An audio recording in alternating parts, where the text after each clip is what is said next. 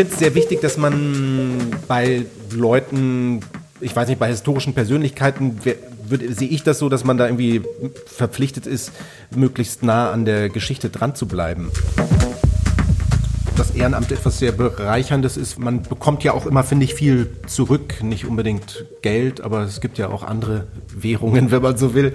Also ich habe da immer sehr gute und besondere Erfahrungen gemacht.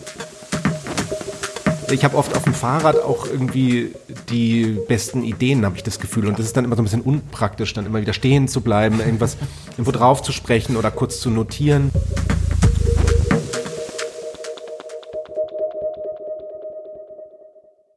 Herzlich willkommen zum Berliner Zimmer, dem Literaturpodcast aus Berlin. Mein Name ist Klaus Rathje. Mir gegenüber diesmal sitzt Judith Griedel. Judith, wie fühlst du dich so gegenüber von mir und nicht, nicht neben mir? Wie sonst? Ich fühlte mich bei dieser Podcast-Aufzeichnung sehr gut, denn wir waren in der Überzahl. Wir, die Bayern, die Münchner. Unglaublich. Ja, das war ja klar. Und da ist eigentlich egal, wo man sitzt, verstehst du? Wo warst du eigentlich gestern zwischen 21 und 23.30 Uhr, Judith? Ich schätze mal was habe ich da gemacht? Da habe ich schon geschlafen. Da hast du schon geschlafen. Gibt es Zeugen dafür? Oder hast du jetzt, weil wenn du kein Alibi hast, Judith, dann, dann wäre es heikel. Jedenfalls, das war zehn Jahre lang der Alltag von Steffen Schröder als Kriminaloberkommissar Tom Kowalski in Soko Leipzig. Und da er diese Frage wahrscheinlich so oft stellen musste, können wir ein bisschen nachvollziehen, dass er diesen sicheren ZDF Job gekündigt hat, um sich viel stärker als vorher auf die Schriftstellerei ähm, zu werfen, was ihm ja schon mit zwei Romanen ganz toll gelungen ist, kann man sagen. Genau, sein neuesten Roman, den habe ich mit, wirklich mit Begeisterung gelesen. Es geht um das Leben von Max Planck und von, er heißt Planck oder als das Licht seine Leichtigkeit verlor. Erschien im Rowold Verlag und er ist wirklich historisch sehr gut nachgezeichnet. Ich saß da immer da mit, ähm, mit meinem Handy und habe nebenher noch gegoogelt, weil ich vieles nicht wusste. Und ich fand den sehr faszinierend. Genau, und der Roman, der davor erschien ist, heißt Mein Sommer mit Anja, eine klassische ähm, Jugendgeschichte, die in den 80er Jahren in München angesiedelt ist und durchaus autobiografische Züge trägt, zumindest vom ganzen Setting her. Und ja, jetzt hören wir uns mal an, was Steffen Schröder uns dazu erzählt hat. Ich würde sagen, wir starten wie immer. Genau, wir starten wie immer. Wir sind nämlich eigentlich ein Geschenke-Podcast und ein Bücher-Podcast. Und von uns gibt es jetzt eine Tüte voll Geschenke. Ja. Oh, seid ihr sicher vorab schon? Ihr wisst vorab ja noch gar nicht, wie es läuft. ja, aber das, das, ist richtig. Aber wir haben ja viel gelesen vorab und viel gesehen natürlich. Und die Auswahl der Geschenke ist natürlich jetzt speziell. Das müssen und Sie müssen ja. jetzt das muss, auch kommentieren ein bisschen, ja, ja, weil klar. es ist ja ein Podcast. Ja, ist ja, ganz klar. Also Fernsehschauspiel natürlich schwierig zu wissen, dass keine Kamera läuft. Aber nein, nein. Also, also es ist eine eine Ampelmann ähm, äh, äh, Stofftasche mhm. äh, mit dem berühmten ostdeutschen Ampelmännchen, was ich ja auch äh, sehr mag. Oh, ah ja, super. Und es enthält eine Dose Ravioli, ähm, wie man diese aus der Kindheit kennt. Äh, zumindest diejenigen, die in, in, in, Westdeutschland aufgewachsen sind. Guter Punkt, Und, ja. Ja, also spielt eine Rolle in meinem äh, Roman Mein Sommer mit Anja. Ich glaube, darauf, darauf spielt das Ganz an. genau, ganz genau. Wir hatten schon Gäste, die haben das dann selbst gar nicht verstanden, obwohl es aus ihrem Roman kommt. Also wir haben alle Abstürze hier schon erlebt. Also, also ah und oh ja und das ist ja super. Ein ein Specht. Also, also ich, ich verstehe die, die Anspielung. Okay. Also, ist ein, ein Stofftier? Ein Stofftier, ein Specht, es ist ein Grünspecht. Und ähm, äh, ja, der Specht spielt natürlich auch eine, eine tragende Rolle in äh, Mein Sommer mit Anja. Sieht ja sehr lustig aus. Super. Ja, ich mag ja Spechte sehr gern. Es scheint nur einen Stofftierhersteller zu geben, der Spechte ja, produziert. der Specht ist ein, ein, ein sehr ähm, besonderer Vogel, der auch eine große ja, mythologische Bedeutung hat und für die Aha. unterschiedlichsten Sachen steht. Ist ein sehr, sehr spannendes was? Tier. Ja, es ist ähm, wird ziemlich unterschiedlich gesehen. Also es gibt teilweise auch ganz äh, negative Bedeutungen, ähm, aber natürlich auch, dass er, dass er äh, Dinge hervorholt aus dem Verborgenen, dass aus dem Verborgenen die Dinge ans, ans Licht, die wesentlichen Dinge ans Licht bringt. Es gab auch mal den Glauben, dass äh, der Specht äh, weiß, wo das Gold versteckt ist und Ach. da äh, ein einen, den er auserkoren hat, dorthin führen kann mhm. zur Goldader. Äh, also es gibt sehr, sehr viele äh, und auch in der, in, der, in, der, in der römischen Mythologie hat er eine große Rolle gespielt und äh, wo es also um äh, das Vorhersagen und, und Weißsehen geht und also er kann ganz viel. interessant, interessant. Aber wir sind noch nicht am Ende dann. Wir sind noch nicht am Ende. Hier ist noch etwas drin, ein äh, sehr schön verpacktes Geschenk Berliner Zimmer. Ja, das ist unsere Visitenkarte, ja, Berliner Zimmer. Die, die sieht auch schick aus, quadratisch.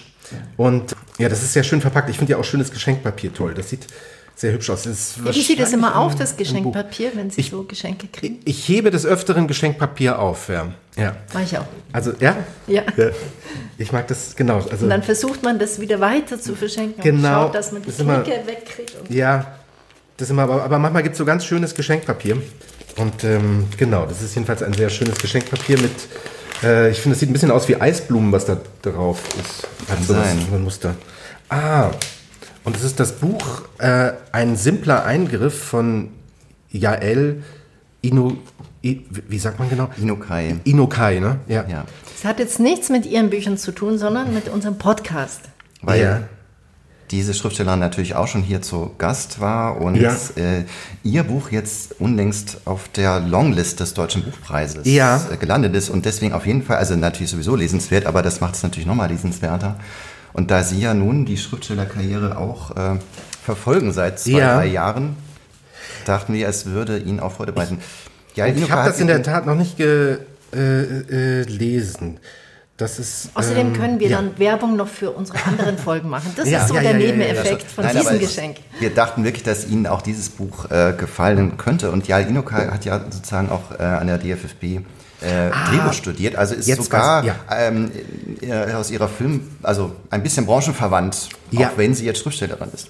Darum Super, ich bin gespannt. Freue ich mich sehr. Ich wollte generell nochmal sagen, da es ja diesmal so ist, dass ähm, die Bayern in der Überzahl sind, ihr könnt euch Sprache natürlich freien Lauf lassen, ihr müsst keine Rücksicht auf mich nehmen. Also ihr könnt in eurem komischen Dialekt natürlich frei raus äh, reden. Wir lassen das später untertiteln. ja, vielen herzlichen Dank für die vielen Geschenke, muss ich jetzt erstmal sagen. Habe ich hier alle hier aufgebaut. Ja. Ja. Der, aber das führt uns natürlich zu der Frage, wenn der Specht so mythologisch äh, bedeutsam aufgeladen ist, dann hat es natürlich äh, wahrscheinlich, war es dann kein Zufall, dass dieser Specht äh, in dem Roman Mein Sommer mit Anja auftaucht. Ja, das ist äh, äh, auf jeden Fall, nee, das ist kein Zufall. Äh, ich werde ja immer gefragt, ob das ein autobiografischer Roman ist. Das ist es nicht. Es ist, also eine durchaus eine erfundene Geschichte. Es ist nur, man dient sich ja immer zum einen Dinge, die man sicher auch irgendwie erlebt hat hier und da. Äh, und dann ist es so, dass das ganze Setting, wo der Ort, wo das Buch spielt, das ist also autobiografisch. Das ist, äh, weil ich das irgendwie, ich bin eben da aufgewachsen in München, äh, München Freimann und es gab dort das ähm, einzige private Freibad, also in der Tat ein Familienbetrieb ähm, das heute leider auch geschlossen ist, aber es gab ein einziges privates Freibad damals, die Floriansmühle und die Betreiberfamilie oder die Eigentümer waren, denen gehörte auch das Mietswohnhaus daneben, in dem wir gewohnt haben. Und das hatte den großen Vorteil, dass man als Mieter also umsonst in dieses Freibad gehen durfte. Und dadurch habe ich also einen Großteil meiner Kindheit in diesem Freibad verbracht. Genau, diese und beiden Details ich, sind ja ich auch. Ich kenne dieses Freibad auch. Ach, echt? Für mich hatte das immer was mit Film zu tun, weil ja. Dominik Graf hat über dieses Freibad gesagt, das schönste Freibad ja. Deutschlands oder der Welt. Ja. Genau, mhm. das wird auch thematisiert, dass auch Prominente dort mal hingegangen sind, aber eben nicht nur. Und, und, das, äh und Teile der unendlichen Geschichte wurden dort gedreht. Ja. Also ein, ein paar Szenen. Aber ja. es scheint ja ein Universum zu sein, wo sich quasi also ein Querschnitt der Gesellschaft getroffen hat. Und zwar der Absolut. komplette Querschnitt. Ja, das, ja. Ja, also da, es gab ja da wirklich, äh, genau, es gab auch äh, Münchner Schickeria und es gab eben auch diese, also diese Ecken, wo so diese Models oder Schauspielerinnen so, so barbusig in der, in der Sonne lagen und ja, ich weiß nicht, auf wen gewartet haben und da haben wir uns natürlich auch als äh, Jungs rumgedrückt und da so ein bisschen geguckt. Ähm, und äh, FC Bayern-Spieler, die damals war das noch nicht so ein Weltwunder wie heute, aber natürlich waren die auch damals schon berühmt. Äh, aber konnten da durchaus auch noch kicken, ohne dass sie völlig äh, äh umlagert wurden. Ähm, die waren auch da, die haben mich jetzt weniger interessiert. Aber äh, äh, ja, es hat sich alles so da ge, ge, ge, getümmelt und genau, es ist in dem äh, äh, das fand ich immer auch interessant, die, die, die ganze Gesellschaft in so einem, in so einem Schwimmbad. Ansonsten sind in dem, in dem Buch selber gibt es ja dann ähm, Holger, den, den, äh, einen geistig behinderten, benachteiligten ähm, Jungen, der also der, der beste Freund von Konrad ist, dem Protagonisten, der so 14 Jahre alt ist, und ein Mädchen, das aus dem Kinderheim ausgebrochen ist, Anja, die da ähm, gegenüber in so einem auf einem wilden Grundstück lebt. Genau, das sind so Dieses die, Kinderheim gab es da. Ich das weiß gab nicht, es wirklich. Es gibt, aber zu meiner Zeit damals und mich hat das immer sehr beschäftigt, weil ähm, ja, es waren doch Kinder, die die äh, anders drauf waren. Also zum einen hatte man Angst vor denen, die waren so geächtet in gewisser Hinsicht. Äh, es war aber auch so, dass man eben immer wieder mitbekam, dass man äh, ja, schnell einer aufs Maul kriegen konnte. So, ähm, so war aber auch generell der Ruf, wo man sich dann immer fragt, ähm, was, was war zuerst da oder, oder also, das macht es natürlich auch für die Betroffenen sehr schwierig. Die waren schon durchaus geächtet. Und ich fand damals immer, das hat mich einfach immer irgendwie beschäftigt, dass die, äh, es eben immer wieder diese Geschichten gab, dass irgendwie eins dieser Kinder oder Jugendlichen aus dem Heim ausgebrochen ist und dann über längere Zeiträume hinweg in den Isarauen gelebt hat. Also Freimann war damals wirklich noch ziemlich wild. Also wild im Sinne von, das war noch mehr unberührter auch. Unberührter, ja. mehr, es kommt ja gleich hinter Schwabing, aber es war, also ich konnte mit dem Fahrrad nicht weit radeln und dann kamen da Felder und weiß ich was, wo München inzwischen natürlich tierisch gewachsen ist und alles längst bebaut ist. Aber damals war es an den Isarauen auch, äh, gab es wirklich so riesige Auenwälder, die ziemlich äh, verwildert waren und die lebten da oder haben, sind dann dann mal einfach ausgebrochen und haben da irgendwie äh, äh, gehaust, so gelebt, gebaut, sich so Hütten ja. gebaut und haben auch das Wasser aus der Isar getrunken, hieß es, wo man damals dachte, Wahnsinn, da darf man noch nicht mal drin schwimmen, so giftig war das damals irgendwie. Und ich fand das immer total bedrückend und äh, mich habe das irgendwie heimlich ein bisschen bewundert, wie die das sich trauen und gleichzeitig äh, hat mich das schockiert, dass das, was muss da abgehen in dem Heim, dass man äh, so eine Lebensform wählt und also das war so, ja, das war jedenfalls auch die Inspiration für diese Figur. Weil die Anja tatsächlich ja ausbricht und dann eben in einer kleinen höhlenartigen Behausung mhm. in der Natur dann ja lebt und die Hauptfigur Anja trifft und eben mit dem besten Freund Holger, ja, so ein Dreiergespann dann bildet. Genau, Konrad, äh, Anja und Holger, ja. Das ist so ein Dreiergespann, was da einen, ähm, ja, ich würde sagen, ungewöhnlichen Sommer verlebt, der das Leben der drei für immer verändern wird, würde ich vielleicht kurz gesagt. Genau, und ohne zu viel zu verraten, aber es ist, sagen wir mal, im besten Sinne ein klassischer Jugendroman, also ähm, besondere Erfahrungen, die man in der Jugendzeit macht, werden dort alle durchgegangen bis hin zu äh, leichtem Drogenkonsum, möchte ich mal sagen. Mhm. Aber auch interessant, die, äh, der Konrad hat ja noch einen Freund, nämlich einen sozusagen aus der Oberschicht. Ja. So, also so hat man ja wirklich die ganze Bandbreite da, also die sich ja offenbar auch an diesem Stadtteil äh, tummelt. Ja. Und ja. das macht es für mich als äh, Norddeutschen ja auch interessant, nochmal äh, München äh, kennenzulernen.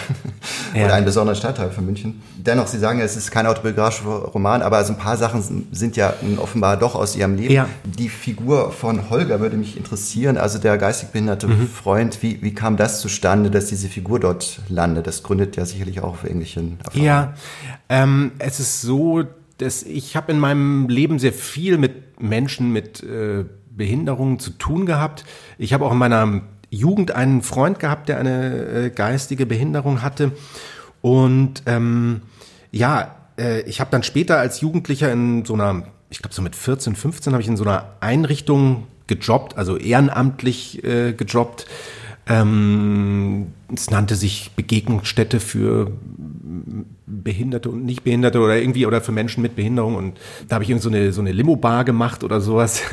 Und ich habe immer das habe einfach immer die Erfahrung gemacht, dass ähm, Menschen, die eben vielleicht auf einer Ebene so eine Behinderung oder Benachteiligung haben, äh, auf einer anderen Ebene oft aber auch im positiven, also schlichtweg für mich positiven Sinn anders als wir anderen sind. Also ich hatte oft das Gefühl, dass sie auf so einer Herzensebene, sage ich jetzt mal, ähm, da sind wir vielleicht oft die Behinderten. Ja. Also ja, ja, das war eine Erfahrung, die ich sehr oft gemacht habe und äh, so kam ich auf diese Figur des, des, des Holger und anfänglich, als ich mit dem Schreiben begonnen habe, war das so, tauchte er einfach auf, wie, wie, wie andere auch. Ähm, und irgendwie habe ich gemerkt, es hat eine große Lust gemacht, von Holger zu erzählen und auch noch mehr eben von dieser, äh, ja, die, die, die Sichtweise, die die Gesellschaft auf Holger hat und wiederum, wie man das erlebt, wenn man ganz nah dran ist und irgendwie immer denkt, ja, ja, für euch ist das alles nur irgendwie der, der, der, der Spasti, äh, aber ihr, irgendwie, der hat ja auch noch eine andere Seite.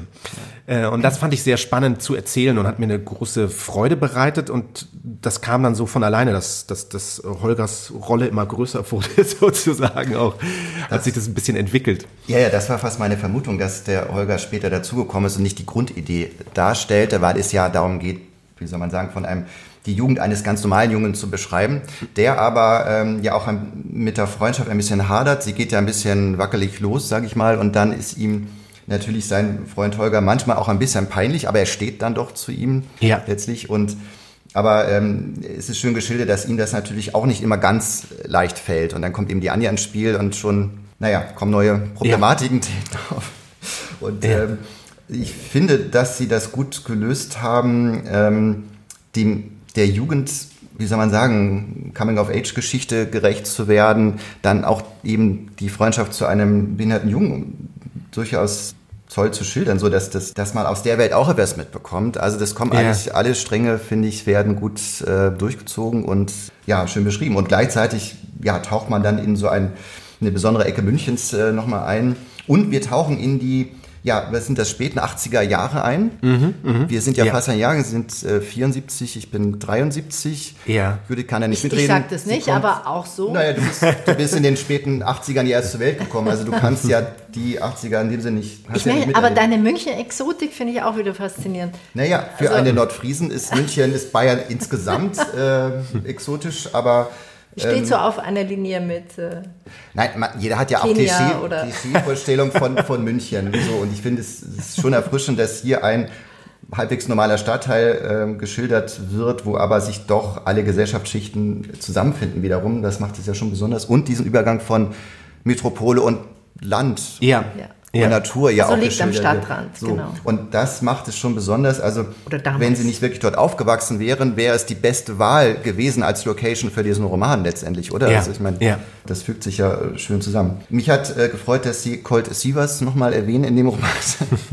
also für Judith äh, müssen wir nochmal erklären, das ist eine, eine amerikanische Fernsehserie mit einem Stuntman als, als Hauptfigur, die wirklich stilprägend war, weil soweit ich mich erinnern kann, war es eine der ersten populären amerikanischen Serien, die ins deutsche Fernsehen, ja, war das nicht sogar im öffentlich-rechtlichen Fernsehen, ist das doch so, glaube ich, oder? Ja, ich weiß nicht mehr genau, ja, aber es war. Damals gab es noch gar nichts anderes. Es, genau, es war kurz, kurz vor Privatfernsehen. Ja, ja. Und das war, es war irgendwie Mainstream für ja, Jugendliche in Deutschland. Einfach. Hat man geguckt, aber es gab natürlich auch nicht viel zur Auswahl, also ja. muss man auch fairerweise natürlich. sagen. Können wir die Dose Ravioli noch aufklären, wie die mit dem Buch zusammenhängt? Das ist einfach ne, das, das Standard das Gesicht der Jugendlichen. ja, das war ein, meins auch. Genau, und ähm, es gibt immer so eine, äh, ja, so eine Szene, in, denen, äh, in der Anja die, äh, die beiden Jungs mit äh, Ravioli versorgt, die, und die werden kalt gegessen und ja. füttert. Und das ist, ähm, ja, also ich weiß nicht, wenn man das so kennt. Also es gibt sowas, also wenn man jetzt heute, ich muss das direkt einfach vielleicht nochmal probieren, aber wenn man die jetzt, Sie haben jetzt schmecken ja eh eigentlich, finde ich, relativ, äh, relativ schrecklich, wenn man ehrlich ja, ist. Und kalt noch Aber, und heftig. kalt ist es nochmal so ein sehr spezielles Vergnügen. Aber ich finde, es gibt diese Momente, wenn man sich so erinnert in der äh, Kindheit, Jugend, wo man so etwas isst und da steht drin und es schmeckte wie das beste genau. Essen meines Lebens. Und das ist so, es gibt so Momente, wo, wo, wo, wo alles andere so stimmt, dass in diesem Moment und man wird äh, äh von Anja gefüttert und die steckt abwechselnd äh, ähm, äh, Holger und Konrad da einen Löffel in den Mund und es ist erotisch aufgeladen, kann man sagen, die ja, Dose Ravioli in dem Moment. Auf jeden Fall, aber es ist auch dieses eben dieses und genau dieses Gemeinschaftsgefühl mit diese, unter diesen drei Figuren und ähm, dann schmeckt sowas ist dann einfach so das äh, so gut wie nichts anderes auf der Welt. Ähm, ja, ist jedenfalls was, was äh, ich so kenne oder gerne ja, erzählen wollte. das finde ich ist Ihnen auf jeden Fall gut gelungen. Eine Frage habe ich noch zum Inhalt. Die Hauptfigur ähm, Conny singt neue deutsche Welle-Songs im Freibad, um die dortigen Rentner zu entertainen, um von denen das Flaschenpfand zu bekommen oder ein Trinkgeld. Ja. Haben Sie das selbst wirklich mal gemacht oder haben Sie es dort erlebt? Also es, das kann man sich nicht einfach so ausdenken, haben wir uns gedacht. Also ja, das, das stimmt. Nee, das habe ich in der Tat äh, selber äh, gemacht. Nein. Nein. Das war also, dass ich in dem, in dem Alter äh, eben immer diese, diese Songs die ganze Zeit vor mich hingesungen habe und es gab da Rentner, die irgendwann, ähm, ja, die das sehr, sehr witzig fanden und dann immer gesagt haben, äh, sing jetzt irgendwie Bruttosozialprodukt oder irgendwas oder so. Also diese Lieder bestellt haben. Wir haben ja damals unser ganzes Geld mit äh, Pfandflaschen sammeln verdient und ähm, ich bin da eben immer mit meinem Bruder rumgelaufen und das war halt so das äh, Taschengeld verdienen. Und mein Bruder war dann eher so, es gab, also man konnte halt den Leuten auch entweder irgendwie, die haben auch manchmal gesagt, einem irgendwie zwei Mark gegeben und gesagt, hol mir ein Würstchen oder einen Apfelstrudel oder so. Und dann hat man sich angestellt für die im, am Kiosk und hat das eben zurückgebracht und bekam dann 50 Pfennig oder eben die leeren Flaschen von denen im Gegenzug. Und ich habe das dann immer irgendwie mit diesen Liedern gemacht und die fanden das wahnsinnig witzig und ich äh, kannte die Texte von vielen Songs und die dann da so also runtergesungen. Zum Beispiel, ich meine, wir haben jetzt ein Mikro da. um Gottes Willen. Ja, ich, ich weiß nicht, das. Aber das war Aber, so Bruttosozialprodukt. Ja, jetzt wird wieder in die Hände gespuckt. Wir steigern das Bruttosozialprodukt. Und Aber, diesen genau. Roman heißt die Spider-Murphy-Gang. Es wird ja. ja. extra mit Spider, mit SCH geschrieben im Roman. Also, aber, Kanntest du die eigentlich auch so aus dem Ja, Mann? nein, die waren tatsächlich, so wie die Ärzte in Bayern, war auch die Spider-Murphy-Gang in Norddeutschland populär. Interessant. Ja, ja. Die Spiders. Genau. Die haben sie halt nur nicht so ausgesprochen wie ihr. Aber nee, das war wirklich sehr populär, das kann ich sehr erinnern. Aber ich meine, an, äh, an den Westerland-Song von den Ärzten erinnert ihr euch ja wahrscheinlich auch noch. Ja. Also an die Ärzte überhaupt, die damals ja auch aufkamen. Ja. Aber das Wir war ein bisschen später. Es ja, war ein bisschen später. später. Ja, das ja. war ein es war ja nicht mal Neue Deutsche Welle, das waren ja, ja, schon echte Bands, die dann auch länger hielten. Von der Neuen Deutschen Welle ist ja nicht so viel übrig geblieben letztlich, wenn man so will. Also ein paar Nina. versprengte, aber ja, ja, gut. ja gut, aber ja. viel mehr auch nicht. Also das, ja. das war es ja im Grunde. Ja. Naja gut, aber interessant. Dann haben wir diese Szene aufgeklärt im Roman. Und dann ist der Roman ist 2020 erschienen, mitten dann in der Corona-Zeit, als die Buchläden zu waren. Mhm. Das war heftig dann, oder? Es das war sehr äh, bitter. Ich hatte irgendwie war ganz happy, viele Termine oder mehrere Termine auf der Buchmesse zu haben, auf der Leipziger und so, die ja dann bekanntermaßen ausfielen. Und die Lesereise brach dann auch ab. Und das ist natürlich irgendwie ganz äh, ja, beschissen kann man nicht anders sagen als äh, Autor, gerade wenn man dann eben ein Romandebüt hat und das alles wegfällt. Äh, ja, ich weiß noch, ich hatte einen, einen, großen Artikel in der Süddeutschen Zeitung, wo man sich wahnsinnig drüber freut und gleichzeitig waren eben die Buchläden geschlossen und es äh, hatte überhaupt keine Auswirkung. Ähm, jetzt was den Verkauf der Bücher anging, das ist natürlich bitter. Also ähm, das war sehr frustrierend, kann ich nicht, kann ich nicht anders sagen. Gab es trotzdem äh, Feedback aus München schon? Äh, äh, Werden Sie verklagt, weil sich Leute schlecht so. fühlen oder sowas? Nein, Nein das, das, das gar nicht. Also ähm, die Familie, die dieses äh, Schwimmbad äh, früher betrieben hat, die habe ich besucht und so. Die haben mir auch das nochmal alles gezeigt, was man da heute noch sehen kann, die Reste. Ah, okay. ähm, nein, ja. Und dann ist relativ schnell danach, da kommen wir dann noch dazu, also zwei Jahre später, jetzt im August 2022, der Roman erschienen Planck oder als das Licht seine Leichtigkeit verlor. In dem Roman geht es um die Vater-Sohn-Beziehung Max Planck und seinem Sohn, der in einem Wahnsinnsdilemma steckt. Er muss ein ja. Bestätigungsschreiben für Hitler schreiben, also zugunsten Hitlers. Ein Bekenntnis, Gleich, ja. Ein Bekenntnis, ein Bekenntnis so zum Führer. Ja. Ein Bekenntnis zum Führer. Gleichzeitig sitzt sein Sohn im Todestrakt, weil er an dem Hitler-Attentat beteiligt genau. war. Kann man so sagen, das ist der Plot? Ja, das ist die Ausgangssituation, genau. Mhm. Oder mhm. war das Ihre Ausgangssituation dann, als Sie Hm, naja, es war eigentlich immer die, äh, ähm, ich kannte diese Geschichte eben schon aus meiner äh, Kindheit, Jugend und das war immer die, ja, ich habe mir diese Situation immer so wahnsinnig schwierig vorgestellt. Äh, was heißt schwierig? Also äh, ist gar kein Ausdruck. So schrecklich. Also ich bin eben, ich bin sehr weitläufig mit Max Planck verwandt. Ähm, er ist der Ur Großonkel. Großonkel, Urgroßonkel. Genau. Großonkel genau. Vaters, ja. Ja, also genau, der, der, der Bruder meiner Ur-Urgroßmutter, so, also, also um weite, äh, weite äh, weit entfernt. Aber es gab eben noch so Korrespondenz zwischen meinem Großvater, der, der, der Jahrgang 1900 war, und Onkel Max, wie er gesagt hat.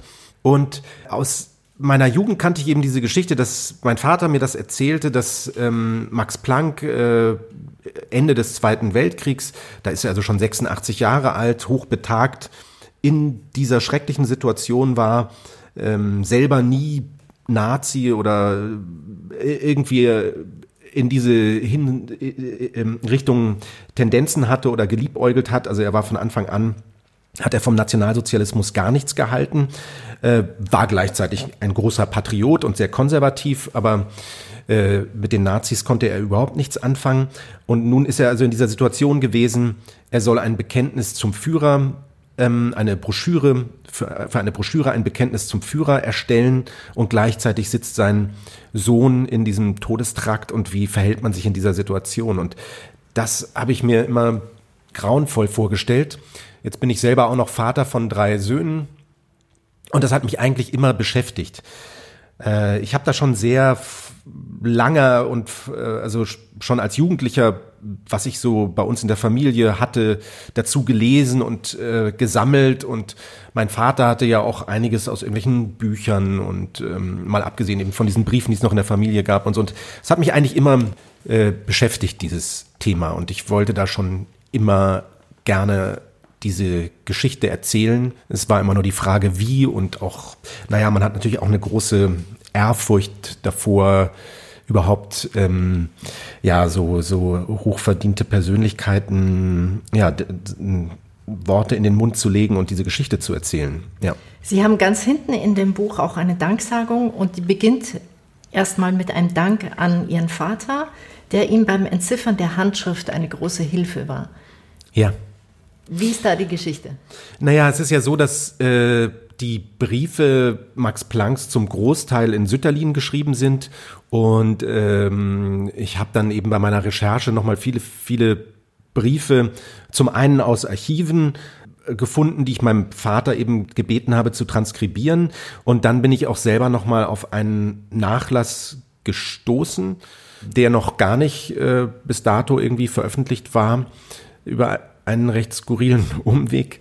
Wie, wie war dieser skurrile Umweg? Äh, es war so, dass ich, ähm, also Erwin Planck, das ist also der Sohn, um den es geht, der ähm, letzter Staatssekretär in der Weimarer Republik vor Adolf, bevor die, bevor die Nazis an die Macht kamen, äh, war. Ähm, der hatte eine Frau Nelly Planck, die auch eine größere Rolle in dem Roman spielt, eine sehr moderne Frau war, Ärztin an der Charité unter Ferdinand Sauerbruch. Und die beiden waren kinderlos, äh, konnten keine Kinder bekommen. Und ich habe in, irgend, in irgendwelchen Briefen von Max Planck an seinen Sohn stand dann Grüße an das Kind. Und da habe ich immer gedacht, wer soll das sein? Die hatten ja kein Kind. Und bin da nicht so recht weitergekommen. Und irgendwann saß ich da und hatte aus meiner Familie noch von Nelly Planck, die ist dann also nach dem Krieg noch, äh, äh hat sie als Augenärztin dann schlussendlich eine Praxis betrieben und ist 75, also ein Jahr nach meiner Geburt gestorben. Und in meiner Familie gab es noch so eine kleine, so ein kleines Faltblatt, so eine Todesanzeige, wie das so üblich war oder heute ja auch teilweise noch üblich ist, dass man sowas dann verschickt noch. Ähm, und unter den Trauernden stand als allererstes ein Frauenname, der mir gar nichts sagte und auch in der Familie eben also nicht mir nicht bekannt war. Und das hatte ich natürlich schon irgendwie mal gegoogelt, wer das sein kann und bin da nicht recht weitergekommen. Und irgendwie hatte ich diese Karte neben meinem Telefon liegen und weiß nicht warum. Ich kam auf diese Idee, dass vielleicht, weil es neben dem Telefon lag, das in die Teleauskunft Suchmaske einzugeben mit Köln, wo die damals gewohnt haben. Eigentlich so ein bisschen absurd, weil die müsste dann schon, wer immer das sein soll, wie 100 Jahre ja. alt sein. Und zack hatte ich einen Treffer. Und es war ein Treffer mit einer sechsstelligen Telefonnummer in Köln, wo man also sofort weiß, sowas habe ich eben in den 70er Jahren in meiner Kindheit ja. hatten wir eine sechsstellige Telefonnummer, aber das gibt schon seit Jahrzehnten ja. nicht mehr in der deutschen Großstadt. Von sechsstelligen Telefonnummern konnten wir nur träumen in Nordfriesland, aber gut. also in den Großstädten meine ich jetzt.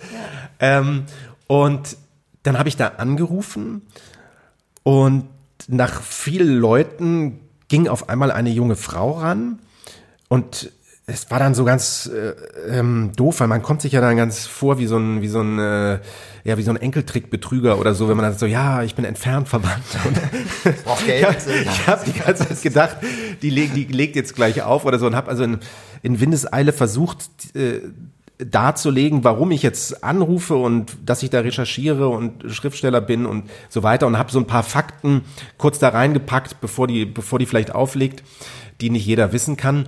Und dann sagte sie, ja, ähm, diese äh, äh, Dame ähm, war die Ziehtochter von Erwin und Nelly Planck. Die haben die in den Kriegswehen aufgenommen als Jugendliche. Und äh, sie sagte mir, sie sei jetzt vergangene Woche äh, im Alter von 99 Jahren verstorben. Also eine Woche zu spät. Ja. Und das war natürlich, ähm, ja, irgendwie ja, war ich erstmal da so ein bisschen überwältigt und gleichzeitig ja, äh, konsterniert und äh, sie sagte mir dann, aber es hätte nicht mehr viel verändert, wenn ich jetzt früher angerufen hätte, weil sie war dement und das schon seit vielen Jahren. Und deswegen war es auch so skurril, sagte diese Frau, ich habe sie hier gepflegt, aber dieses Telefon ähm, hat ja schon seit Jahren nicht mehr geklingelt. Ich wusste gar nicht, dass es funktioniert. Und ich bin dann später durfte ich dann dorthin kommen und äh, habe diese Wohnung besichtigt und das ist heute noch so, also ähm, ja, mir läuft es ja immer irgendwie kalt den Rücken runter, weil es war so, die Wohnung war so, wie man sich so eine Wohnung von einer 99-jährigen Frau vorstellt, mit, mit, also einfach sehr voll mit vielen Bildern, Postkarten, unglaublich viele Bücher, also so ein bewegtes Leben, was sich da so äh, äh, deutlich machte, so äh, in dieser Wohnung. Und neben dem Bett stand so ein kleiner äh, so ein kleines Tischchen, auf dem war ein Porträt von äh, Max Planck, äh, dieses zahnsteinfarbene Telefon, wie man das früher noch kennt, so ein beiges Telefon mit Wählscheibe. Und in dem Porträt von Max Planck steckte unten drin diese Trauerkarte, also direkt neben dem Telefon auch von Nelly dieselbe, Planck, dieselbe, die, die, die, die gleiche, die ich eben Nein. auch auf, dem, äh, auf meinem, äh, neben meinem Telefon hatte, äh, liegen ja. gehabt hatte. Und ähm, das war halt äh, wirklich skurril, weil ja, ich so das Gefühl hatte, diese haben da so miteinander telefoniert oder es kam, kam mir dann vor wie so eine, ja, weiß ich nicht, ähm, hatte was, äh, war schon ein sehr eigentümlicher Moment. Gab es da noch dann Briefe, die Sie dann und, nutzen konnten? Genau, ich durfte dann da, ähm, gab es dann in der Tat noch sehr viele Fotos und ähm, Briefe und vor allem hat mir das sehr geholfen, auch was Nelly Planck angeht, eben diese äh, die Ehefrau des, des Widerstandskämpfers und äh, über die ich sonst ja nicht allzu viel wusste und da habe ich einfach nochmal einen tollen Einblick auch so in dieses Leben dieser beiden bekommen und ja, es war so eine sehr moderne Frau. Ich fand immer sehr witzig auch so ein Fahrtenbuch, was ich da noch gefunden habe. Die haben also schon in den 20er Jahren ein Fiat gehabt. Ein, äh, ein Auto war ja damals wirklich ungewöhnlich in den 20er Jahren noch. Und dieses Fahrtenbuch hat also Nelly geführt und hat da so jedes Vergaserstottern und den Ölstand immer und alles. Also wo man so denkt. Diese Szene kommt auch in dem Buch vor. Ist, ja, da, es gibt dann, genau. Sie war also ein großer ähm, Automobilfan und ähm, da gibt es dann eine äh, ziemlich brisante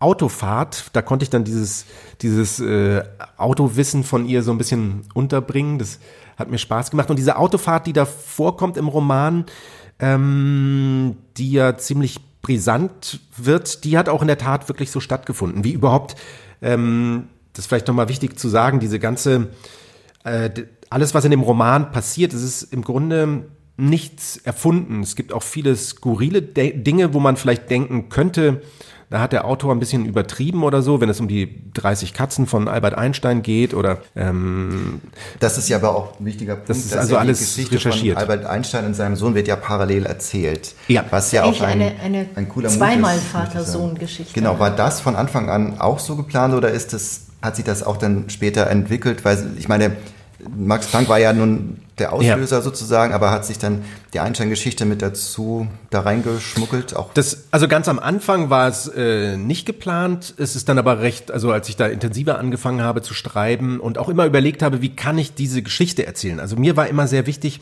es ist ja eine sehr tragische äh, Geschichte, denn das kann man äh, verraten, dass Erwin Planck also am Ende hingerichtet wird. Ähm, und ich habe immer gedacht, wie kann man so eine tragische Geschichte erzählen und da trotzdem irgendwie auch ein bisschen Leichtigkeit reinbringen, dass man auch Lust hat, so eine Geschichte zu lesen. Das finde ich immer sehr, Was sehr wichtig. Was ist, müssen können wir ja beide bestätigen. Und ähm, auf der Suche, ich habe also immer sehr nach äh, Dingen gesucht, die auch, wo man vielleicht mal was hat, was ein bisschen lustig ist oder zumindest skurril. Und so habe ich also sehr, sehr viel und sehr breit recherchiert. Und Albert Einstein, auf den kam ich ja auch ziemlich früh, weil ähm, Max Planck gilt ja als äh, Entdecker Albert ja, Einsteins. Man sagt, er hat zwei Dinge erfunden. Genau, das ist so ein, so ein, so ein alter Physikerwitz, äh, das, das, das Wirkungsquantum und ähm, Albert Einstein. ja, und er hat also Albert Einstein, als er noch ganz unbekannt war, ein, ein kleiner Beamter am Berner Patentamt, hat er einen, hat Albert Einstein einen ähm, Artikel in einer physikalischen Zeitschrift veröffentlicht und auf den hat niemand reagiert, außer Max Planck, der sofort äh, fasziniert war und ähm, ihn angeschrieben hat. Und daraus hat sich eine Brieffreundschaft entwickelt und Später haben sie sich natürlich dann auch äh, richtig getroffen und Max Planck hat ihn dann also äh, nach Berlin geholt und ihm eine Professur ohne Lehrverpflichtung verschafft. Das ist natürlich ein großartiger Job für einen Forscher und die Leitung eines neu geschaffenen physikalischen Instituts. Und bei dieser Sie waren also sehr eng befreundet, ähm, diese beiden Menschen, und das fand ich immer sehr spannend, weil sie doch unglaublich unterschiedlich sind. Also Max Planck, der wie gesagt sehr konservativ, patriotisch, ähm, sehr äh, ja einfach in allem eigentlich sehr konservativ, was sein ganzes Denken angeht, der ja auch ähm, eigentlich man sagt ja immer, er war so ein, äh, so ein Revolution, Re, Revolutionär ohne äh, äh, gegen seinen Widerwillen. Er hat also die, die, die physikalische Welt aufgemischt, ohne das eigentlich zu wollen und hat eigentlich immer nach Gründen gesucht, wo der Fehler in seinem Denken liegt und hat sich sehr schwer getan zu akzeptieren, dass er einfach ähm, diese neue Sachen entdeckt hat, neue Sachen entdeckt hat die das gesamte physikalische Denken völlig auf den Kopf stellen. Und Albert Einstein, der das gerade Gegenteil ist und äh, eben eher so ein Revoluzer und äh, ja auch eher sich für kommunistische, sozialistische äh, ähm, äh, Gesinnungen interessiert hat und in allem eigentlich mh, mm, eher ein Revoluzer war. Und diese beiden gegensätzlichen Freunde. Das fand ich sehr spannend und ähm, als ich bei Albert Einstein recherchiert habe, das, so bin ich vielleicht dann nur auf den Sohn noch gekommen. Das fand ich die mm. große Überraschung. Ja. Der Sohn, ja. ich habe mich ja nie gefragt, wer sind äh, Einsteins Kinder, ja. aber dass der Sohn dieses begnadeten, tollen Physikers in einer in Heilanstalt in einem Sanatorium sitzt, ja. das, das hat mich fast umgehauen in ja. dem Buch. Ja. Und das funktioniert ja, also dadurch kommt ja die Parallelität dieser beiden ja. Geschichten dann zustande. Das ist schon Aber das war für Sie äh, auch eine Überraschung. Das habe ich beim, genau, also ich habe beim äh, Recherchieren, für mich war so die, die Überraschung, umso mehr ich da eingestiegen bin, ich war anfänglich von allem, was Albert Einstein anbelangt, immer begeistert und, und ich finde, er hat ja eine große Begabung, so Wahrheiten so kurz und prägnant auf den Punkt zu bringen und oft mit einem wunderbaren Humor. Und er schien mir oft so geradezu erleuchtet in seinen schönen Aussagen, die er da oft so äh, äh, bringt. Und war dann umso überraschter, als ich gemerkt habe, in was sein Privatleben angeht, wenn man da recherchiert hat, war das also sehr ernüchternd, um nicht zu sagen enttäuschend. Ja, also, also er wird einem schon ein Stück weit unsympathisch, ja, weil er sich so gar nicht um diesen Sohn kümmert. Ja, also ich glaube, er war ein äh, ziemlich schrecklicher Ehemann und äh, bestimmt grauenvoller Vater. Das kann man leider nicht anders sagen. Ja. Also er selber hat auch von sich behauptet, dass er äh, in der Ehe zweimal kläglich gescheitert ist und äh, wie, wie heißt dieser Ausspruch von ihm? Ähm, Ehe ist Sklaverei in einem kulturellen Gewande. also er war ein großer Schwerenöter, hat alles, hat nichts anbrennen lassen, hat daraus aber auch keinen Hehl gemacht, muss man fairerweise sagen. Ähm, und seinen Söhnen gegenüber, er hat sich also gar nicht äh, gekümmert oder ne, es gibt äh, einmal auch diese Stelle im Buch, wo die Mutter von Eduard sagt, warum kümmerst du dich um alle Menschen auf der Welt, außer um deinen eigenen Sohn? Ja. Trotzdem, was, ein, was ein Zitat ist, was, sie, was ja. ich aus einem Brief von ihr hatte. Ja, und mhm. das trotzdem verstehen sie es ja auch, skurrile Nebenfiguren einzubauen oder skurrile Begebenheiten, also auch eben, wie Albert Einstein über seine 30 Katzen nachdenkt, die ja durch die Frauen auch zu ihm gekommen sind, letztendlich so, dadurch ähm, ja, kommen ja auch seine schrulligen Seiten zutage. Ich möchte nochmal eine, äh, eine Kritik äh, vom ähm, Bayerischen Rundfunk. Natürlich, äh, der Bayerische das Rundfunk. ist ja Judiths äh, Arbeitgeber, wobei das jetzt nicht von Judith Nochmal, ist. auf dem Weg zum Bayerischen Rundfunk in Feimann kommt man an diesem Bad vorbei. Aber das ja. ist das jetzt stimmt. nur. Das stimmt. Das ist aus der Sendung äh, Divan, das Büchermagazin. Da schreibt die äh, ja, Kollegin von Judith, Astrid Meierle, ähm, oder sie schreibt, sie sagt es natürlich, ist ja eine Radiosendung, ähm, mit Planck oder als das Licht seine Leichtigkeit verlor, beweist Steffen Schröder, wie klug, spannend und dazu auch noch höchst amüsant die schweren Kapitel der deutschen Geschichte erzählt werden können. Das ist doch auch eine, eine Adelung, finde ich. Was mich jetzt auf die Idee bringt, ob wir ein Stück weit draus was lesen könnten. Einfach Haben Sie Lust Seiten dazu? So. Natürlich, ja. Vielleicht äh, den Anfang. Ja, das macht. Das Bekenntnis. Mhm. 6. Oktober 1944, Rohgets. All die Jahre hat er versucht, nicht anzuecken. Hat versucht, in diesen schwierigen Zeiten nicht viel Aufhebens zu machen, immer in der Hoffnung, dass man ihn und seine Kollegen würde gewähren lassen.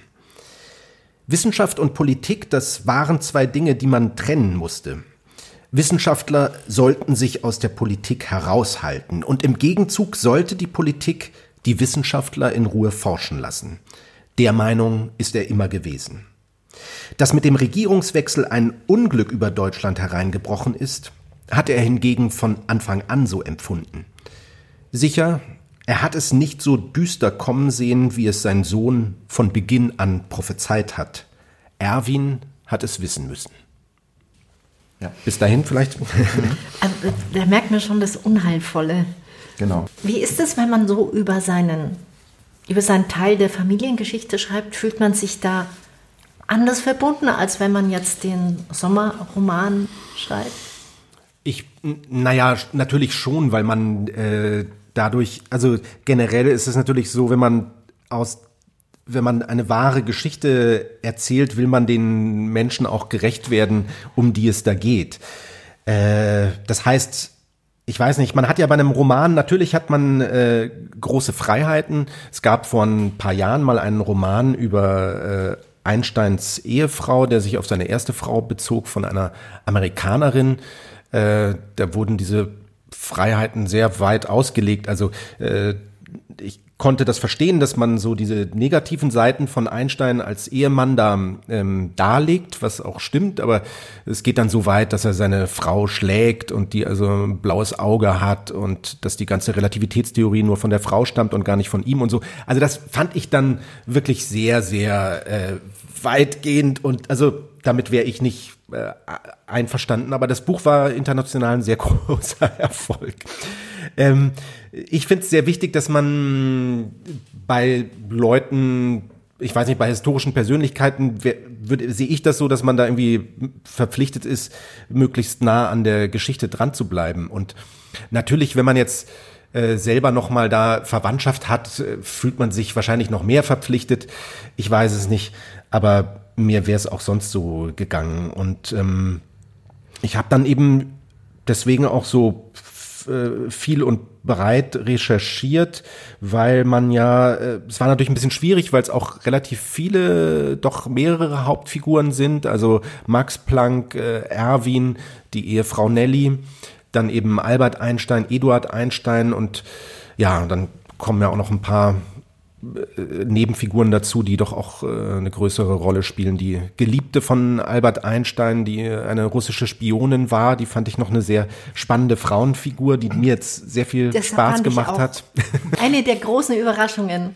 Aber natürlich wurde auf Einstein eine Spionin angesetzt und natürlich eine mhm. Russin. Ja. Ist ja logisch. Ja. Und ich, also ich glaube, das Buch verdient nicht den Titel Based on a True Story, sondern es ist ein Tatsachenroman, ein großer Unterschied ja. nochmal. Ja, das stimmt. Es ist, das kann man wirklich sagen. Es ist ein Tatsachenroman. Ähm, da sind nicht, ist nichts äh, so erfunden. Und ich habe auch immer beim Lesen, habe ich immer gegoogelt. Es gibt ja zum Beispiel auch das Porträt ähm, von Liebermann wo er Sauerbruch gemalt hat, porträtiert hat. Und diese Szene kommt drin vor, wo, wo ihm die Idee kommt. Ja, ja. Und dieses Porträt gibt es wirklich. Also ich war immer da und habe gegoogelt, ja, was gibt ja. es da alles noch. Das fand ich sehr schön. Ja, also, gleichzeitig werden diese echten Figuren, ähm, Persönlichkeiten ja auch wirklich lebendig ja. und nahbar dadurch. Also von daher finde ich schon, es ist ein echter Gewinn, den Roman zu lesen. Also Kunst und Musik spielt auch noch eine große genau. Rolle. Mhm. Wie kam es zu der klassischen Musik, die so die sich auch durch das Buch zieht? Ich war sehr fasziniert bei der Recherche, dass ich immer wieder festgestellt habe, jeder Physiker, mit dem ich mich äh, beschäftigt habe bei der Recherche, also ohne Ausnahme, war äh, Musikliebhaber, hat selber musiziert und ich dachte immer, das ja irgendwie, kann ja irgendwie auch kein Zufall sein. Ich habe äh, dann letztens erst äh, gelesen nochmal, dass es offenbar auch so ist, dass man, also das ist jedenfalls eine Erklärung, die ich mir gemacht habe, dass man, wenn man als Kind ein Instrument lehr, äh, lernt, werden wohl auch gewisse Areale im Gehirn ähm, gefördert, ausgebildet, äh, die gerade für so naturwissenschaftliche äh, Dinge, für, für, für Mathematik, für Physik, ähm, diese Bereiche wichtig sind. Da ist jedenfalls auch in der Tat eine Verbindung da. Und das waren so zwei Leidenschaften, wo ich gemerkt habe, also zwei, weil das Wandern war auch noch was, was sehr viel vorkam, dass viele gerne wandern und eine Liebe zur Natur haben. Das Cover ja ein bisschen äh, ja. Genau. Können Sie uns ein bisschen und was über das Cover noch erzählen? Beim Cover ist es so, das Foto hatte ich ausgesucht, was da drauf ist. Und es zwar zeigt das Cover ist äh, ähm, ein äh, schneebedeckter Gipfel und ähm, es ist ja so eine Panoramaperspektive und man sieht davor, also, also im Tiefschnee eine einzige verlorene Menschenspur und ein Mann, der da, zumindest mutmaßlich ein Mann, der da hinten wandert. Ähm, das Foto, ich finde das ganz toll und ich habe es, es stammt in der Tat von Nelly Planck, von der ähm, äh, Frau des Widerstandskämpfers. Ich habe das aus einem Fotoalbum von ihr raus. Und der Verlag und fragte mich natürlich immer, wer, wer ist das Max Planck, der da wandert? Äh, ja, man könnte es behaupten, ich weiß es aber schlichtweg nicht. Aber die Wahrscheinlichkeit ist hoch, dass ich, ich war mir sicher, Die Wahrscheinlichkeit ist, ist, groß, dass es ja. Max Planck ist. Ich kann es nicht mit und Sicherheit die sagen. Die fotografiert hat, weil die ich, hat einfach viel fotografiert. Genau, die hat ja. sehr gerne fotografiert und hat, äh, ich habe also unglaublich viele Fotos von ihr gefunden. Hm äh, also ganze Fotoalben, die sie geführt hat. Und sie hat diese Fotos im Röntgenlabor der Charité entwickelt, was ich auch ganz schön fand. Und ja, also das Foto fand der Verlag auch sofort toll und so ist es auf dieses Cover gekommen. Ja. Ich finde, jetzt, wo wir das Cover besprochen haben, ist es Zeit, ein bisschen zu spielen. Genau, wir wollen noch was mehr über Sie wissen. Und dazu haben wir uns das Lügenspiel ausgedacht. Ja. Es geht so, Sie erzählen uns drei Anekdoten aus Ihrem Leben. Zwei davon sind wahr und eine ist gelogen. Ja. Durch investigatives Nachfragen und genaue Beobachtung von Gestik und Mimik werden wir natürlich die Lügengeschichte, also werde ich natürlich die Lügengeschichte. Also wir stellvertretend für unsere Hörerinnen und Hörer. Bei Judith läuft es gerade nicht so gut mit dem Lügenspiel, müssen wir sagen, seit ein paar Folgen. Aber du, wir, wir glauben ganz fest an dich, Judith. Also ich denke, es geht hier nicht ums Gewinnen, es geht um Steffen Schröder, der uns ja. aus seinem Leben die einen erzählt. sagen so, die anderen sagen so, Judith. Aber dann äh, starten wir einfach. Ja. Ja, also Genau, wir waren ja gerade, wir hatten ja auch noch gesagt, dass die Musik eine große Rolle spielt in dem Roman. Äh, wie gesagt, die, die, die äh, Physiker, egal ob Albert Einstein oder Max Planck, der wollte auch gerne mal Pianist werden. Albert Einstein hat ja auf all seinen Reisen seine Violine dabei gehabt. Sie haben auch zu dritt mit Erwin Planck musiziert. Ähm, und äh, zu meinen Geschichten. Ich selber äh, war ja anfänglich auf einem musischen Gymnasium, bin dann äh, aber schon in der siebten Klasse auf ein neusprachliches äh, Gymnasium gewechselt und habe ähm, beim äh, Musikwettbewerb Jugend musiziert, beim Regionalwettbewerb mit Blockflöte den ersten Preis gemacht. Und das wurde auf diesem Gymnasium von unserem Direktor Dr. Dobmann durchgesagt äh, in der Schule, als ich da so neu war. Und äh, da kam diese Durchsage, äh, im diesjährigen Blockflötenwettbewerb hat Steffen Schröder den ersten Platz gemacht. Wir gratulieren. Und es war so peinlich. Es war also für mich äh, ganz schrecklich und ich hatte da einen sehr schwierigen Einstand in dieser Schule. Okay, das können wir erstmal gelten lassen. Ja. Als, ähm Oder aber eine zweite Blockflötengeschichte. Ich musste Blockflöte lernen, was ich nie wollte und schon mein Bruder hatte in die Blockflöte aus Wut reingebissen. Und ähm, ich bekam dann diese angebissene Blockflöte und habe also auch Blockflöte auf dieser Blockflöte gelernt und hatte alle Finger auf den äh, Löchern liegen und es hat trotzdem irgendwie schief gepfiffen und habe so auch voller Wut reingebissen und habe das Mundstück abgebissen. Und daraufhin, äh, mein Vater war ja sehr sparsam, äh, musste also weder ich noch mein Bruder von da an Blockflöte lernen.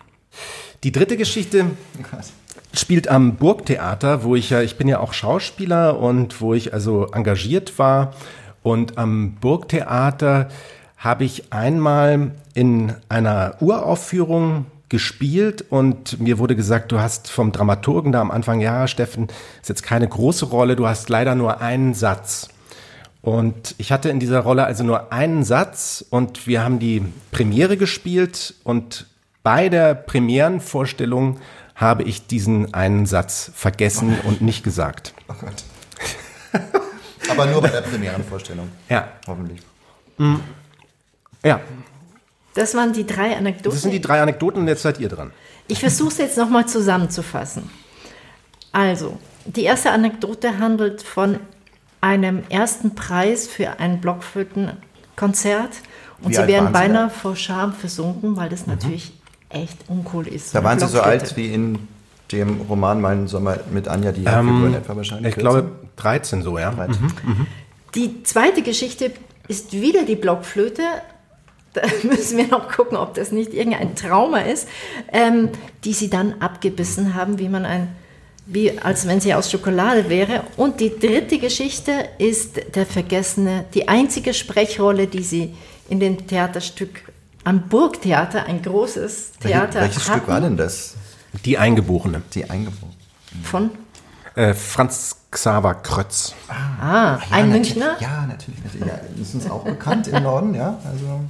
Und diesen Satz haben Sie vergessen. Also, es ist, äh, also zwei Blockflöten und ein vergessener Satz. Es ist keine Geschichte dabei, die irgendwie von Aliens handelt. Und ich muss jetzt so. mit der ersten Geschichte anfangen. Dr. Dobmann kenne ich, er war auch mein Direktor. Nein. Also diese, dieser Nein. ja. Ehrlich. Und er hat darauf bestanden, dass man ihn Doktor nennt.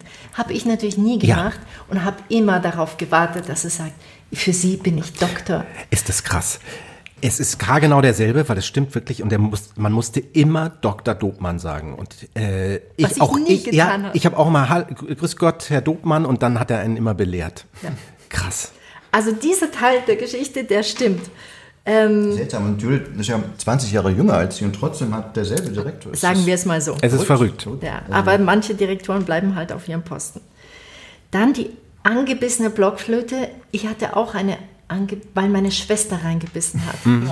wirklich Jetzt kommt's raus. Nach all den Jahren erfahre ich sowas. Meine ja. jüngere Schwester hatte, wollte halt auch spielen und hat nicht gewusst, wie man reinbisst und hat halt drauf gebissen. Die Bayern. Und dann so fand, und das war halt so schrecklich für mich, weil ich war so stolz auf meine Blockflöte. Mhm. Und dann hatte die so Bissspuren. Und das mit dem ersten Ich kann Satz euch auch alleine lassen, wirklich. Also ich, ja. Erster Satz im Burgtheater Also Wie hieß nicht, der Satz? Nicht erster Satz, Nein, sondern ein, ein Satz, ein, ein ein Satz. Satz. im ganzen Stück einen Satz. Wissen Sie noch, wie der heißt, der Satz? Das weiß ich, aber das verrate ich nicht. Warum? Das kann man Oder ja soll, nachlesen. ja, also soll ich, soll ich sagen, oder was? Ja? Hannet Not. Das heißt, Ist nicht nötig. Hannet Not. Es hat also keine das ist irgendwas Schwäbisches, oder? Es ist nicht nötig oder sowas. in Ja. Ja. Es hat keine Not. Ja. Das hat Franz Xaver Krötz geschrieben, das ist ein Bayern, kein Schwabe. Ja, bayerisch. Hm. Ach, Ja. Klaus. Das ist schwer diesmal, ne? Ja, ich sehe schon. Ja, das ist, leider kann das alles, ähm, Kann man einen Satz vergessen? Ja. Ich habe mich ja vorhin auch verhaspelt bei der Zusammenfassung Jetzt- des Buches. ich würde jetzt fast man kann sagen, das total vergessen. die ersten beiden äh, Geschichten schließen sich ja fast aus, weil entweder hat man in Blockflöte den ersten Preis gewonnen oder man hat eben durch gegenseitiges Zerbeißen keinen Blockflötenunterricht gehabt. Also eine von diesen beiden Geschichten muss eigentlich gelogen sein. Welches Stück waren das mit dem ersten Preis? Ich meine, weil Jugend musiziert ist schon nochmal, das ist jetzt nicht Telemann, sondern das ist schon nochmal schwieriger. Das war Mozart. Mozart, ja. Und was da von Mozart? Diese billigen Tricks, diese billigen Tri Tricks funktionieren nicht heute, Judith. Wir haben es mit einem Profi zu tun. Wir haben ja selten Schauspieler hier, die War natürlich... es eine Barockblockflöte oder eine Altdeut Es war eine Altflöte. Eine Altflöte? Mhm. Und mit zwei Löchern oder mit einem? In diesem Mit zwei. letzten Loch? Mit zwei. Ihr wart auch Nachbarn wahrscheinlich, oder? Nein, nein, nein, nein.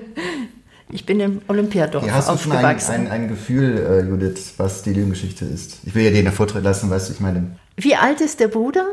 Jünger oder älter? Äh, zweieinhalb Jahre älter. Spielt das eine Rolle? Nein. Auch ein Ja. älterer Bruder kann rein. Also der hat ja vor Wut reingebissen und dann hat er die geerbt. Natürlich der stärkere Gebiss, wenn er älter ist. Und Nein, also okay, aber hast, du- hast du ein, ein Grundgefühl? Du willst jetzt, du willst, dass ich jetzt. Ich Warum kann- fang also, doch du an? Okay, also ich sage, ähm, ohne dass sie jetzt schon verraten, weil die Jude muss ja auch noch ihren falschen Tipp äh, abgeben. Also ich sage, die Geschichte Nummer eins ist die Lügengeschichte. Die mit ich möchte Dr. jetzt- Dobmann. Ja, aber ich möchte jetzt Judiths äh, Einschätzung auch noch hören und dann, dann sehen wir ja, ne, wo, wir, wo wir punktemäßig landen heute mit. Lass dir Zeit, also wirklich, wir haben... Wir haben ja Weintrauben, Süßigkeiten, wir Ja. Buntspechte, Ja, wir können also eine Dose Ravioli können wir aufmachen im Zweifel, weißt du, wenn's, Ich hänge jetzt natürlich an dem Dr. Dobmann. Ich, ich, ich kann da jetzt nicht zurück und sagen, das ist falsch. heißt wenn ja nicht, ja, dass ja, ja. alles gelungen ist, weißt du? Aber das, das ist jetzt für mich so plastisch. Ich sehe das so vor mir. Ich kann da gar nicht Du sagen, kannst dich ja für eine andere. Geschichte entscheiden, Jude. Das Ja, ist ja gar kein Problem. ja weißt du? aber auch die zweite, ich sehe die Bissspuren meiner Schwester, verstehst du?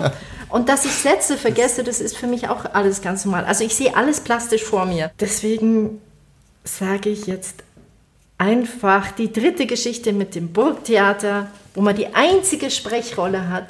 Die, den einzigen Satz. Den, Also genau, nicht die einzige Sprache, aber den einzigen Satz. den einzigen Satz. Einen einzigen Satz, den man vergisst. Ja. Okay, wir. Und kommen wir auch in dem. Buch kommt ja auch, wird ja auch nochmal von diesem berühmten Theaterschauspieler aus den 30er, 40ern Mhm. erzählt. Moisi. Ja, Alexander Moisi. Das hat jetzt eigentlich damit gar nichts zu tun mit der Geschichte. Du, du willst nur die Auflösung hinauszögern. ja, genau. Ich will verstehe. einfach noch weiter überlegen. Ich sage jetzt, die dritte Geschichte stimmt nicht, weil ich mich von den anderen nicht lösen kann. Das ist mir zu, geht mir zu nah, die anderen. So, jetzt warten wir auf Ja. die Auflösung. Ja, die erste Geschichte stimmt nicht. Dr. Dobmann-Geschichte stimmt nicht. Nein. Warum Deine stimmt Zeit die kommt nicht? wieder, Judith. Irgendwann, irgendwann wird es dir auch wieder gelingen. Also, Ja, ich, äh, weil, die, weil die zweite halt stimmt. Also ich bin halt mit der Blockflöte nicht, nicht, nicht weit Also gekommen. nie zum, nie zum Mozart spielen. Nee. nie zum Regionalwettbewerb nee, gekommen. nee. Er hat uns ja eigentlich leichter gemacht, weil die beiden Geschichten können nicht beide gestimmt haben. Die schließen ja, sich ja, aus. ja, Eine ja, muss ja, gelungen ja, sein. ja, ja, ja. Aber du, wir, wir gehen das nachher nochmal durch. Wenn wir, Aber trotzdem haben Sie überhaupt kein, also sonst auch kein anderes Instrument gespielt? Doch, ich habe äh, Geige gespielt. Ah, siehst du, ich habe auch Geige gespielt. Ah, weil man hat nämlich, und das, das habe ich mal gelesen, dass man in, in, Zwillinge, unserer, die einfach dann getrennt aufgewachsen sind. in oder unserer so. Kindheit mit Blockflöten angefangen hat. Mhm. Das stammt wohl noch von den Nazis, weil die gesagt haben, musikalische Erziehung ist wichtig. Die Blockflöte muss ein Nazi geschnitzt haben. Das ist ein derartig schreckliches Instrument. Irgendwie. Nein, ich, ich, aber ich mag Blockflöte finde ich irgendwie grauenvoll. Aber ähm, ja, aber es wurde als Einstiegsinstrument äh, Genau. so. Ja, ja. Wobei, wo- man bleibt halt dann auch da leicht hängen. Und dann Geige, mit wann haben Sie Geige angefangen zu Äh, mit acht. Ah, das ist dann schon einig. Ich habe es erst mit zwölf angefangen und war dann schon relativ schnell frustriert. Ja. Wie ist da Ihnen ergangen mit Geige? Ähm, ich habe dann irgendwie, glaube ich, mit 14, 15 leider aufgehört. Ja, es ist ähm, einfach sehr schwierig. Aber es ist immer was, was ich gerne nochmal wieder neu beginnen würde. Kam die Schauspielerei mit, als die schon ah, ja. ging das dann schon los ein bisschen das Interesse dafür oder ist das oder war der ja, nur eigentlich dazu? Ähm, erst so mit Schultheater, eigentlich später ah. erst so mit mit mit 16, 17 würde ich sagen. Okay. Gibt es da so ein Erweckungserlebnis? Äh, eigentlich so ganz klassisch so so Schultheater gespielt und da irgendwie das hat mir großen Spaß gemacht und ähm, ja, da das das äh, Ich sehe jetzt auch dadurch. die Bühne vor mir von meiner alten Schule, aber egal. wie, wie, kam es jetzt dazu, dass Sie nach einer äh, ja doch durchaus erfolgreichen Schauspielerkarriere, die ja auch nicht beendet ist, ähm, sich dann doch dafür entschieden haben, ein ganz neues Feld zu betreten mit allen Risiken des Scheiterns, weil es ja um ein kreatives Metier geht, wo man, wo es ja nicht zwangsläufig genauso erfolgreich laufen muss. Mm, ich habe äh, damals, das kam, also mein erstes Buch äh, heißt, was alles in einem Menschen sein kann, Begegnung mit einem Mörder. Und ähm, ist ein Bericht über meine Arbeit als Vollzugshelfer, wo ich also viele Jahre einen Mörder in der JVA Tegel betreut habe. Und als ich das gemacht habe, ähm, ich habe damals noch äh, Theater gespielt, ein Zwei-Personen-Stück mit Michael Degen, ähm, dem leider jetzt äh, kürzlich verstorbenen Schauspieler und Schriftsteller, mit dem ich sehr gut befreundet war. Und Michael sagte dann immer, wir spielten dieses Stück und er sagte immer jedes Mal, was, was gibt's Neues aus dem Knast? und der war sehr ähm, fasziniert davon und hat immer gesagt, da musst du ein Buch drüber schreiben und hat mich da eigentlich so gefördert. Und ich hatte schon, äh, habe immer, ich habe als Kind sehr gerne geschrieben und äh, habe ja gerne so kleine Geschichten und habe auch Märchen gerne geschrieben und äh, später dann eigentlich immer nur häufig Tagebuch und habe mir so Dinge aufgeschrieben, hatte auch zu diesen Erlebnissen, die man da im Gefängnis hat, die durchaus äh, nachhaltig einen oft beschäftigt haben, viel mir aufgeschrieben. Ja, und da ist dieses erste Buch entstanden und so fing das eigentlich alles an. Das war das Erweckungserlebnis fürs Schreiben mhm. sozusagen. Mhm. Okay.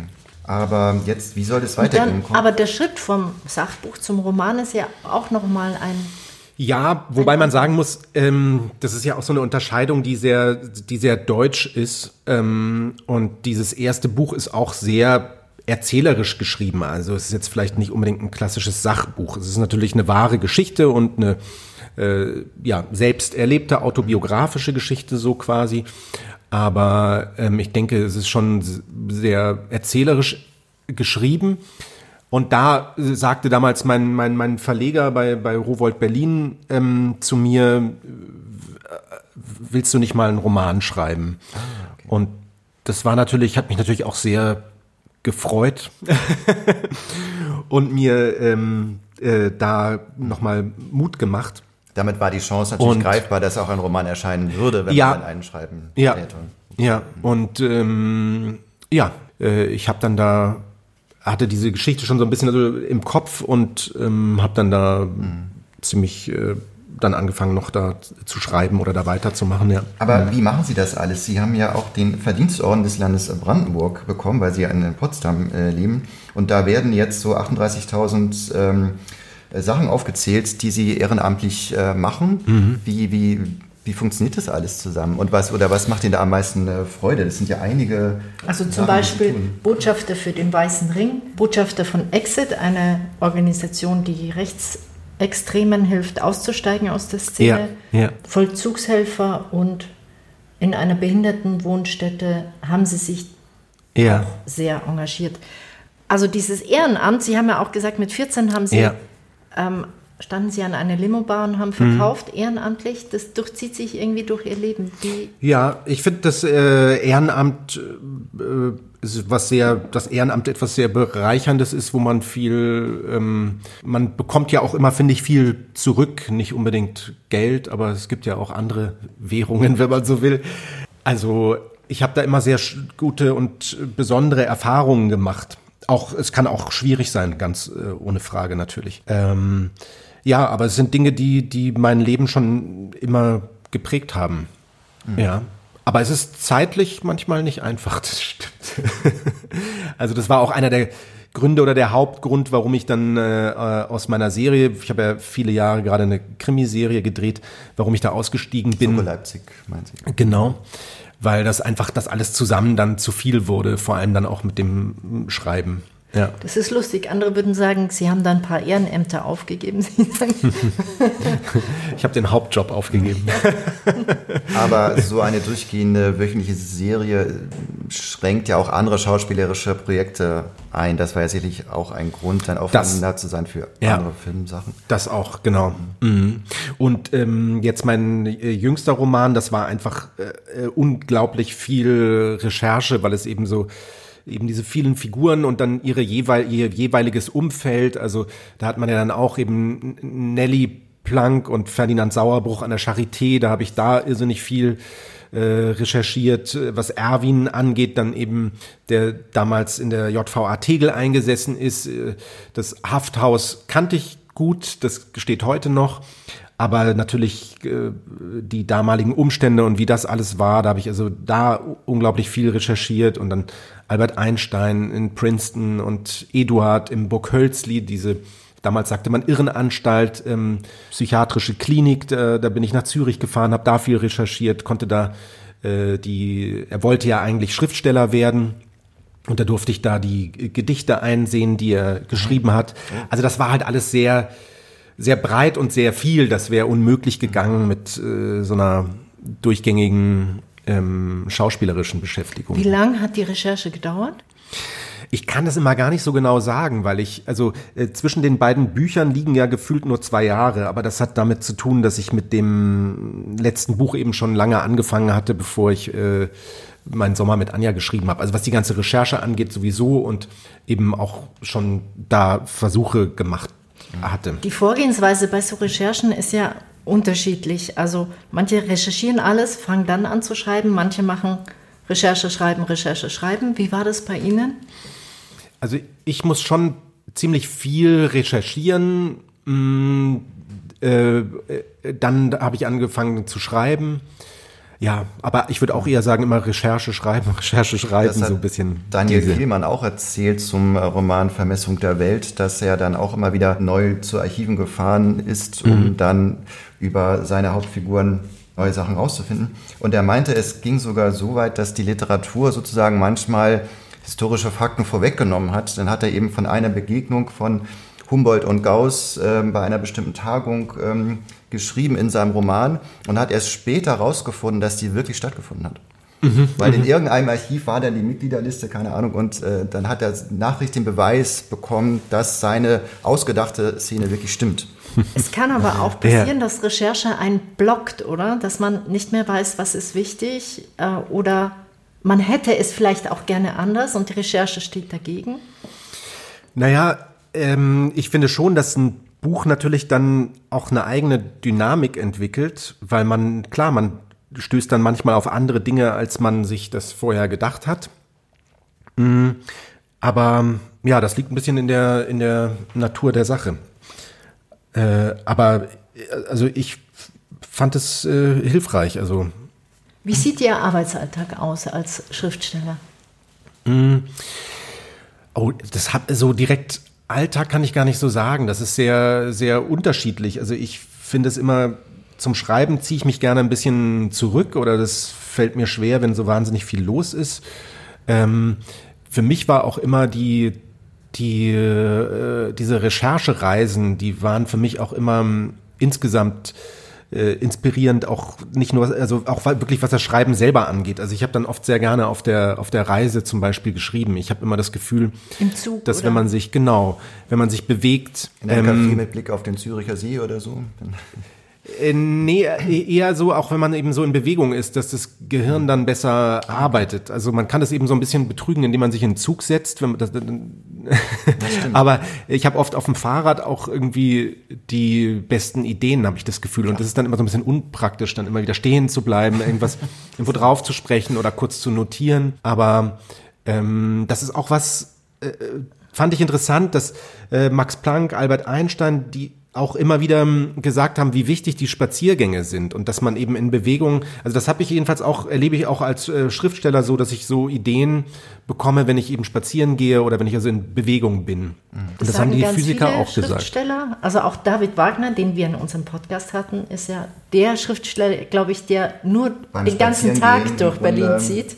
Und beim Spazierengehen ähm, die besten Ideen hat. So viel nochmal verweise ich auf eine ja. andere Podcast-Folge.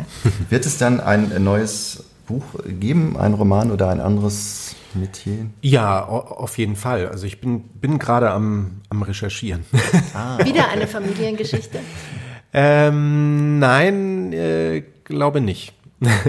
auch nicht in der Zeit, also. Nee, zeitlich vermutlich auch anders. Also ich bin da gerade noch recht äh, breit am Recherchieren und bin noch nicht ganz sicher. Das ist ja auch immer sowas, wo man dann eben gucken muss, was kommt denn da noch, was kommt denn da noch. Und ich finde ja, dass Geschichten schon ihr Eigenleben entwickeln und das ist das, wo es dann oft spannend wird. Und ja, da, da muss man gucken, was da, was da passiert und wie es einen treibt. Also deswegen kann ich da noch gar nicht so viel sagen. Das können wir dann bei der, ähm, in einem Jahr, bei der nächsten Einladung in unserem Podcast nochmal äh, erklären. Wir müssen noch natürlich einmal noch fragen, wie viele ähm, verzweifelte, traurige Soko Leipzig-Fans sich jetzt an Sie schon gewendet haben, um, um Sie anzuflehen, wieder zurück in die Serie zu kommen. Ja, da gibt es in der Tat immer wieder, auch wenn ich Lesungen habe oder so, gibt es immer, klar, kommt das vor, dass da Leute fragen, wann können sie nicht wieder zurückkommen und so, ja, so ist das, denke ich. Aber ich denke, das ist wahrscheinlich normal, wenn man lange Zeit eine Serie gemacht hat. Ist ja auch wünschenswert, dass einen dann ein paar Leute vermissen, sonst wäre es ja auch tragisch. Die eigenen Kollegen, ja auch, man wächst auch als, als Schauspieler Familie zusammen, wenn man so lange so einen ja. Ensemble bildet. Also wir hatten ein sehr gutes äh, Verhältnis zueinander, was äh, alles andere als gewöhnlich ist. Es ist ja doch auch nicht so einfach. Äh, Künstler sind ja oft schwierige Persönlichkeiten. Haben wir drüber gelesen. Ähm, also das ist bei Schauspielern nicht, nicht anders und ähm, oft nicht alles andere als selbstverständlich, dass sich so ein Team so versteht und äh, ja, wir haben uns gerade auch getroffen und auf meiner Lesung in Leipzig waren die Kolleginnen und so. Also ja, die vermisse ich schon. Aber es kommen ja auch neue Schauspielprojekte. Ja. Neue Bücher, neue Schauspielprojekte. Genau, wir Erhoffen wir jetzt. Ja, das, ja. Schön. Ja, vielen Dank. Sag mal, Klaus, hast du eigentlich jemals Soko Leipzig angeschaut? Ja, habe ich sogar mehrfach öfters mal einzelne normale Folgen und dann auch immer mal die Soku Leipzig Filme. Es gab ja immer mal 90 Minuten, die die gemacht haben. Da habe ich auch eingeguckt. Und ich fand das ganz interessant, weil das eben in Leipzig gespielt hat. Eine Stadt, die ich echt interessant finde, weil sie so im Umbruch ist. Aber ich kann mich nicht mehr an die Handlung erinnern. Also Sogo Leipzig hat öfter mal mit der DDR-Vergangenheit gespielt und das fand ich auch immer ganz smart gelöst. Und Steffen Schröder ist ja mit zehn äh, Dienstjahren als ähm, Fernsehkommissar ja auch eine feste Größe gewesen. Und ich habe mir das durchaus gern angeschaut, bin aber jetzt nie so ein Hardcore-Fan gewesen. Ich schaue aber auch wenig Krimiserien jetzt so regelmäßig, muss ich sagen. Das war's mit diesem Podcast. Wir danken unserer Katharin Branka-Prilic und freuen uns aufs nächste Mal. Und wir freuen uns natürlich auch auf, das, auf den dritten Roman von Steffen Schröder, weil wir ihn für ein echtes Talent halten, von dem man noch viel hören wird, schreiberisch und als Schauspieler natürlich hoffentlich auch.